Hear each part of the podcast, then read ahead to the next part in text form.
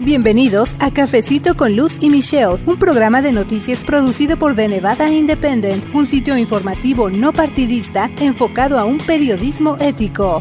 The Nevada Independent en español, nuestro estado, nuestras noticias, nuestra, voz. ¿Cómo está? Yo soy Luz Gray, editora asociada con The Nevada Independent en español. Constantemente estamos innovando para podernos acercar más todavía a la comunidad y sobre todo pues cumplir con nuestro objetivo de informarle. Así que estamos también en las redes sociales. Le invito a que nos siga en Facebook, en Twitter y en Instagram y también a que se suscriba a nuestro boletín informativo porque todos los lunes muy tempranito usted lo puede recibir completamente gratis en su correo electrónico. ¿Cómo lo puede hacer? Bueno, visite nuestras redes sociales y también de Nevada Independent en español. Y le comento que en la conducción de este programa también me acompaña mi colega reportera Michelle Rindels. Y estamos muy contentos de presentarle parte de una serie que grabamos en el norte de Nevada, porque también la entrevista que le vamos a presentar a continuación es parte de una serie que hemos venido realizando con líderes latinos que se encuentran en posiciones clave dentro del mundo de la educación aquí en el estado de Nevada. El presidente de Western Nevada College, el doctor Vincent Solís, es uno de estos líderes y que bueno nos permitiera poder compartir con todos ustedes un poco más acerca de él y de su propia historia que por cierto se asemeja mucho a la de varios de sus estudiantes ahí en Western Nevada College que enfrentan retos pero que también los saben vencer y están saliendo adelante. También nos va a platicar en este episodio acerca del futuro porque él hizo mucho énfasis en que bueno ahí en este colegio hay una gran demanda por carreras que tienen que ver con la tecnología. También nos comentó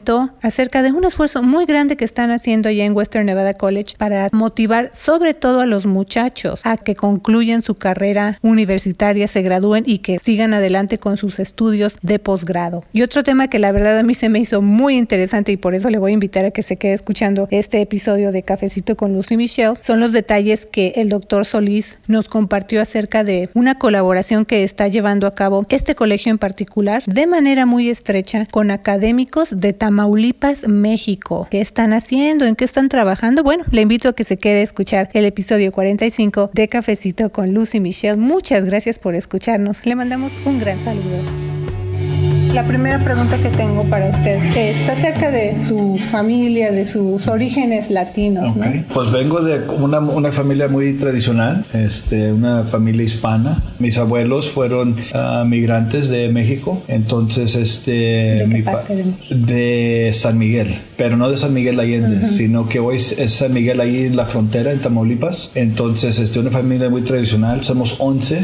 Yo he sido el que más ha beneficiado de tener a tantos hermanos y hermanas eh, que me han apoyado y echado la mano y asegurarme de que eh, tuviera éxito en mis carreras y me, sin ellos no estuviera yo aquí. So, entonces, como sabemos, en la comunidad hispana la familia es central para todos. En lo que he logrado, todo es, es por ellos. No es tan fácil llegar a la universidad, ¿no? Más en estos tiempos. Sí, fíjese, es, es un poco de suerte, bastante trabajo. Yo me salí de la escuela en la high school muy, muy joven. Yo en, en el grado 7, como pasa con muchos hispanos, especialmente los hombres, se les meten ideas a nuestras cabezas que sabemos todo y que vamos a hacer decisiones de nuestras vidas que pues posiblemente los vayan a impactar más allá, pero en esa, en esa edad uno no sabe. Y pues me salí desde muy joven del, del, de la high school. Y mi hermana fue la que pues le debo todo a ella porque me decía, ándale, bueno, échale, échale ganas, sígale, sígale, sígale. Y entonces fue mi primer semestre y me saqué un 4.0, o sea, el, el, el, promedio más alto. Y dije, ah, ok, no está tan difícil. Y así me fui. Entonces acabé en tres años con dos carreras y me recibí con honores. Mis primeras carreras fueron en psicología y sociología, sociología. Entonces de ahí saqué la maestría en psicología y luego el doctorado fue en educación bilingüe. Díganos un poquito de, de ese programa de mentorship sí. y es su filosofía. Es que como lo veo yo, especialmente con los hombres hispanos, es muy fácil seguir la carrera y los pasos que siguió, de que te sales de la escuela porque te quieres ir a trabajar. Simplemente en Las Vegas, donde viven ustedes, si ves los dropout rates de los que se salen de la high school, sabemos que un estudiante que se salga es mucho, pero la mayoría de estudiantes que se salen son hombres. El detalle ahí es a dar los mismos servicios, pero hacerlos accesibles de una manera de que vayan a recibir el mensaje. Las mujeres que tenemos están muy bien en sus grados, en sus estudios, eh, están superando a todos los hombres en todas las áreas, todas las carreras, están muy bien. Entonces el enfoque para ellos va a ser liderazgo. El mensaje para los hombres es no te salgas. Si puedes, quédate, no te distraigas con el trabajo. Si tienes a alguien quien preguntar, aquí hay mentors, aquí hay con quien hables. Las Vegas ahorita, como es en las demográficas, así se va a ver el, país en 40 años. Pero ¿qué va a ser el país si tiene la mayoría de un tercio de la población saliéndose de la escuela, la mitad en high school, especialmente los hombres? Y si yo puedo hacer cualquier cosa para prevenir de que un estudiante se salga del colegio o se salga de la high school, yo voy a hacer todo lo que puedo para eso. Y a veces eso se, requiere servicios específicos para dar un mensaje diferente a los hombres y uno para las mujeres, pero el objetivo es lo mismo, es de que todos salgan con carrera. Usted es nuevo en la comunidad, ¿qué está haciendo para hacer lazos entre WNC y toda la comunidad, especialmente en comunidad hispana? Pues más que nada es la comunicación, so, tienes que promover el mensaje de que una educación puede transformar la vida, no nomás un individual, pero de la familia. Vamos a las iglesias, vamos a, las comunidades hispanas, no nomás comunicarse, pero también explicar lo que es el proceso del colegio, porque muchas veces lo que hemos oído históricamente es el, la idea de que por qué eh, los latinos no van a soportar la educación, y eso no es el detalle, todos queremos lo mejor para nuestros hijos, muchas veces lo que pasa es que no sabemos cómo hacerlo. So, manda el, el papá o la mamá, manda al hijo,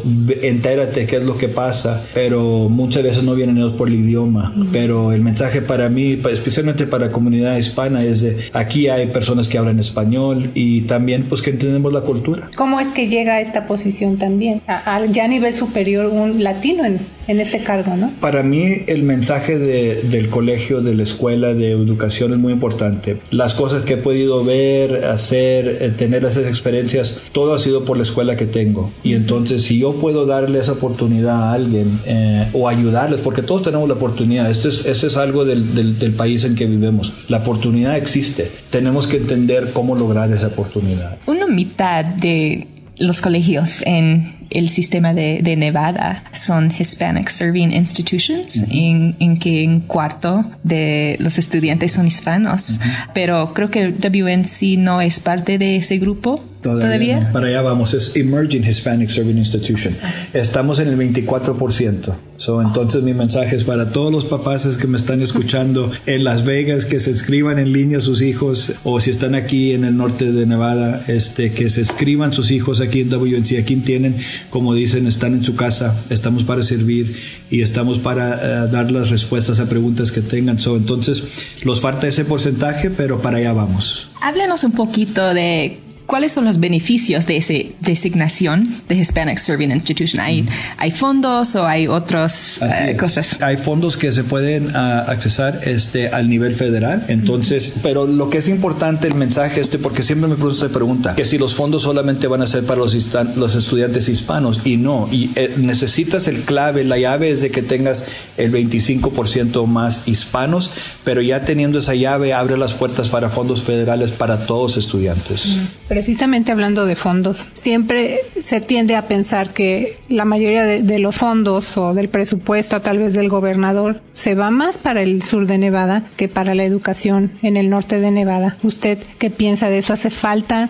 más fondos para este lado de, Nevada? Sabemos que la educación es una inversión, entonces eh, siempre va a haber necesidad para eso, pero mi mensaje es para los estudiantes, los padres. La pregunta siempre es cómo vamos a pagar para las clases. ¿Hay asistencia federal? Tenemos muchas becas, tenemos oportunidades. Lo que tenemos, lo que nos falta es de que más estudiantes tomen la ventaja de estas oportunidades, porque muchos se van a trabajar. Aquí en Carson City, por ejemplo, en la escuela, en la high school es casi 42, 43% de hispanos, pero aquí en el colegio que estamos 5, 4, 5 millas de la high school es 24%. Entonces, ahí hay mucha capacidad para que más estudiantes logren los beneficios de recibir una licenciatura a nivel colegio quiero que me diga sus metas y también los retos que hasta ahorita en su puesto está enfrentando. Ok, queremos conectar a nuestros estudiantes con los trabajos buenos que puedan accesar. Porque ahorita estamos en una área de la economía que está muy fuerte, pero ese es cíclico y cambia. Ah, la primera meta es conectar estudiantes con el, el, mundo de trabajo. La segunda parte es, nosotros como colegio es también cambiar cómo damos la instrucción. Queremos que el ambiente esté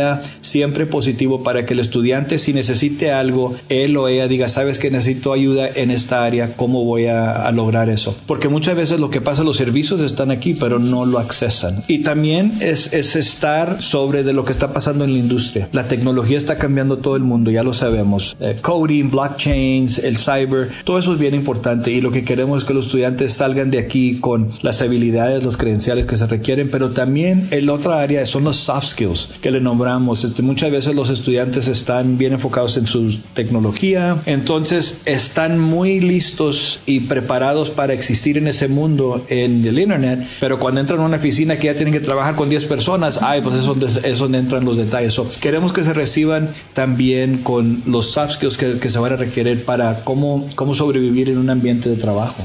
Hablando de eso, de una mejor formación, digamos un intercambio educativo platicaron ya con representantes de la educación en Tamaulipas. Sí. Cuéntenos de ese proyecto. Pues ahorita con el proyecto que andamos en eso, Luz, es de que ellos en Tamaulipas, pero en otras áreas de México, quieren transformar el, las clases, eh, las dan ahorita en español, pero las quieren dar en inglés. Entonces están cambiando el curriculum porque van a dar que los maestros tengan que dar las clases en inglés en ciertas carreras. Entonces, como yo he trabajado con ah, mis colegas en Tamaulipas, ah, dando esos mismos servicios, entrenamientos en inglés, desarrollo del idioma, uh, aquí la ventaja que tenemos es no nomás el inglés, sino que podemos dar también entrenamientos donde una área específica donde ellos tienen mucho interés, que es la mecatrónica. Nosotros tenemos el único programa, este, o uno de los únicos programas aquí en los Estados Unidos, en el Western part of the United States, y ellos tienen mucho interés en ese programa. Automation of Manufacturing. Cómo se va a automatizar el, el cómo hacen las cosas. El otro mensaje que le doy a los estudiantes es, si piensan que van a hacer un trabajo que es automated, o sea, que es repetitivo, todos esos trabajos van a cambiar por los robots. Ya tienen ahorita printers que hacen calles, que hacen paredes, que ponen el cemento, un trabajo automático ah, que está automized ah, eh, van a cambiar porque los robots es, más eficiente, más perfecto, hacen el trabajo más barato. Esas áreas son intereses que tienen eh, nuestros colegas de Tamaulipas. Entonces queremos llevar un acuerdo eh, a Enchi a ver este para que presentarlos a ver si vamos a desarrollar este el partnership que tenemos o que queremos tener con, con áreas de México. Entonces es nada más un proyectos, están, o ya están haciendo entrenamientos, o sea, ya se va a concretar. ahorita es solamente estamos en, en plática. ¿Sabe usted si en el resto de México comparten también ese interés por tener ese modelo educativo? Pues ahorita estamos hablando solamente con Tamaulipas, pero espero que en otras áreas de México sigan desarrollando eh, el interés en las carreras de inglés, en las carreras de economía, negocios. ¿Cómo va a afectar a los estudiantes en Nevada? ¿Ellos van a participar en ese programa o, o los estudiantes de Tamaulipas van a venir aquí trabajar aquí? ¿Cómo va a afectar? son, son maestros, son maestros que van a venir por cuatro días. entonces como una continuing education class. Vienen, reciben el entrenamiento y se regresan. Todo el mundo siempre está hablando de Career Technical Education o CTE. Y el gobernador habló de eso en su uh, discurso State of the State. También los políticos siempre están diciendo quiero invertir en Career Technical Education. Como experto en ese campo, ¿qué puede decir a nuestros líderes sobre qué necesita los colegios comunitarios para desarrollar ese tipo de entrenamiento? Hay razones por qué los uh, asamblistas, los senadores tienen mucho interés en esta área, porque en una carrera corta puedes accesar un trabajo muy bueno. La segunda parte de eso es, le da mucho a la economía. Cambia eh, la economía porque ya tienes a alguien trabajando, ganando más ingresos, pagan más taxas, todo se desarrolla. Pero el, lo que es importante y es que muchas de estas carreras son bien específicas, blockchain, cyber, mechatronics, donde los colegios necesitan más recursos, es en la capacidad que tenemos para contratar a los maestros en esas áreas, porque como están trabajando en una área donde les pagan bastante, es difícil decirles, deja de ganar 100 mil dólares y vente a ganar 60. O sea, no lo van a hacer. entonces tienes que pagar a competitive wage y eso requiere más recursos. Y también hay costos de la tecnología y el equipo que se requiere. Los programas de cada colegio son específicos al área, ¿sí? Sí, todo depende de los industry partners, a cuáles son las necesidades. Ahorita lo que andamos viendo también van a ser cambiar nuestros ramos de cyber para que incluyan también cursos de instrucción en blockchains. Blockchains es una, es una tecnología nueva que está, va a estar en todo, le, están obrando la segunda Internet. Queremos que nuestros alumnos estén también preparados para las oportunidades que va a haber con eso de las nuevas becas es uh, Nevada Promise Scholarship. Tiene dos años. ¿Cómo va ese programa aquí? Muchos estudiantes están uh, aprovechándolo. ¿Hay problemas con eso? ¿Qué pueden decir sobre eso? Lo, lo, único que tenemos, bueno, la primera parte, hay muchos estudiantes que están accediendo eh, esa beca. Y yo lo que les recomiendo a todos los padres que me están escuchando es que hay una manera de pagar. So, aunque diga el padre, no, pues a lo mejor tengo mucho de ingresos y no le van a dar Federal Financial Aid o asistencia federal, el Promise Scholarship cubre lo demás. Es, un, es una beca de último nivel. Entonces, todo entra primero y luego esa queda. Pero si el estudiante no tiene becas o no tiene asistencia federal, esa es la que entra primero. Su oportunidad Los retos con el, con el, el Promise Scholarship es que son bastantes estudiantes, que pues es buen problema para tener, como quien dice, pero no tenemos a muchos eh, miembros del equipo para poder con todos. O entonces, una de las áreas este, que queremos es que cada estudiante logre esa, esa, esa beca, porque es muy importante, y paga todos los costos.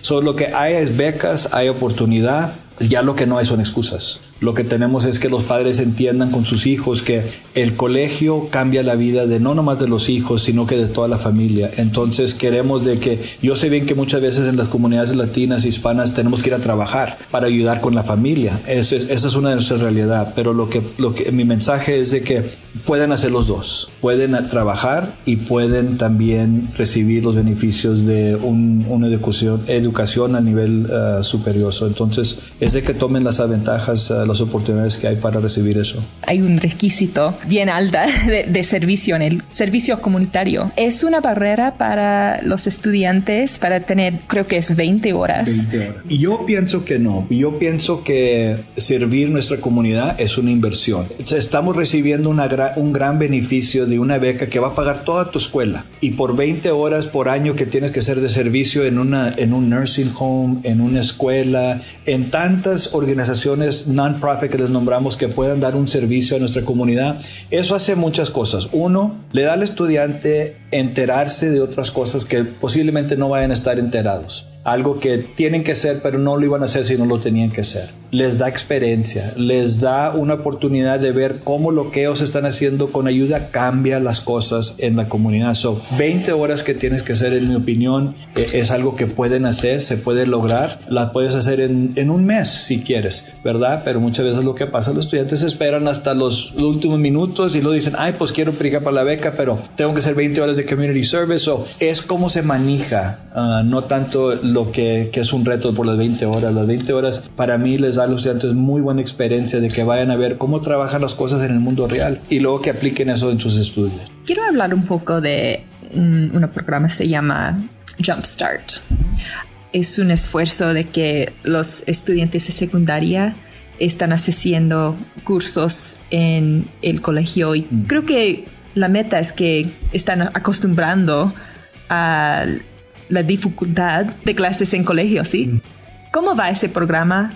ustedes están enfocando en eso en, WNCC? El Jumpstart es uno de nuestros, nuestros programas más fuertes. Jumpstart lo que hace, le da la oportunidad a los estudiantes que están en la high school de recibir su credencial cuando están en la high school. O se reciben de, con un, una credencial de WNC antes de que reciban el credencial de la high school, de la prepa. Entonces, lo que queremos hacer ahí es darle a los estudiantes la oportunidad de tomar clases de colegio cuando están en la high school, porque todavía no salen a tener familias, a tener trabajo, no tienen los distrayes que pasan cuando ya salen de la high school. Esos estudiantes se reciben al nivel más altos, a los niveles más altos que todos los estudiantes.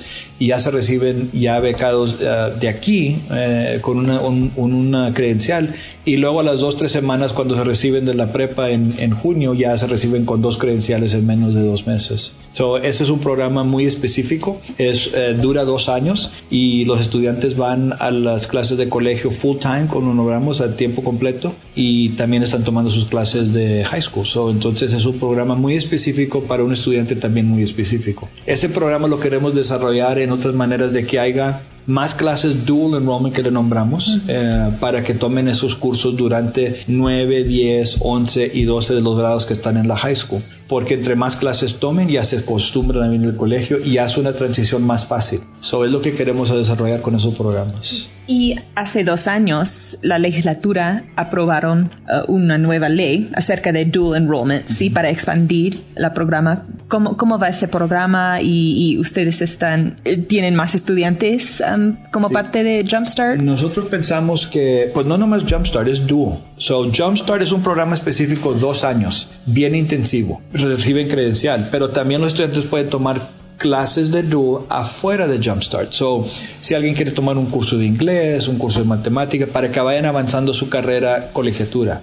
Entonces, nosotros pensamos que ahí hay mucha oportunidad para, para criar estudiantes de, de la, capacidad, de, la capacidad de subir el, el, nivel de capacidad de estudiantes que tenemos en estas áreas, porque pueden tomar las clases cuando están en la high school y los papás no pagan y el, y el estudiante no paga. Eso es algo muy importante también. ¿Y qué es el propósito de dual enrollment? ¿Es, ¿Es, para que los estudiantes no quitan de la escuela o...? No, es, mira, es, es de dos áreas. La primera es, le estás dando los credenciales a los estudiantes antes de que salgan de la high school, que es bien importante. Otra, los papás no están pagando por las clases. Tercero, cuando salen de la high school ya van con credencial y se van a la university y ya nomás son dos años más que tienen que pagar. So, eso es muy importante, ¿verdad? Pero no es todo. Lo otro que pasa en Jumpstart, por decir, cuando un estudiante viene después de la high school, vienen a los colegios, sea aquí o sea CSN o sea cualquier otro colegio comunitario en el país, al nivel de que se reciben es como 30, 35% de los estudiantes, ¿verdad? Que es bastante para los colegios comunitarios, porque como digo, los estudiantes, especialmente estudiantes hispanos, tienen otros, se van a distraer en otras áreas. Por eso el 70%, 60% no se va a recibir del colegio. Pero cuando están en la high school, los mismos estudiantes, las mismas clases, los mismos maestros se reciben al 93%. Y todo lo que cambia es que no tienen todo lo que los está distrayendo cuando están afuera de la high school. So, no es nomás de dar más clases y tener más estudiantes, es que los estudiantes que están en estas áreas se reciben y tienen mucho más éxito y son los mismos estudiantes. Lo que cambia es que ya no están en la high school y ya pueden hacer sus horarios, van a trabajar X y ya es cuando baja del 100%, 90% se bajas 30% del éxito. So que es mucho el gap de 30 a 90%. So cuando están en la high school, el éxito es mucho, mucho más. Muchas gracias una vez más al doctor Vincent Solís, presidente de Western Nevada College, por tomarse este cafecito informativo, cafecito con Luz y Michelle para todos ustedes amigos. Y también queremos agradecer mucho a cada persona que está descargando el audio de nuestros podcasts a través de iTunes y Spotify. No se encuentra ahí como cafecito con Luz. Le mando saludos y que tenga una excelente semana. Mi nombre es Luz Gray. Gracias por escucharnos. Yo soy la reportera Michelle Rangels con The Nevada Independent en español nuestro estado, nuestras noticias, nuestra, voz. ¿Qué tal? Les saluda Luz Gray. Los invitamos a escuchar nuestro programa de noticias todos los sábados a las 10 a.m. en la campesina 96.7 FM. Lo que necesitas saber acerca de política, inmigración, educación y otros temas de interés para usted y su familia. Tómese un cafecito con Luz y Michelle todos los sábados a las 10 a.m. en la campesina 96.7 FM. The Nevada Independent en español, nuestro estado, nuestras noticias, nuestra, nuestra voz. voz.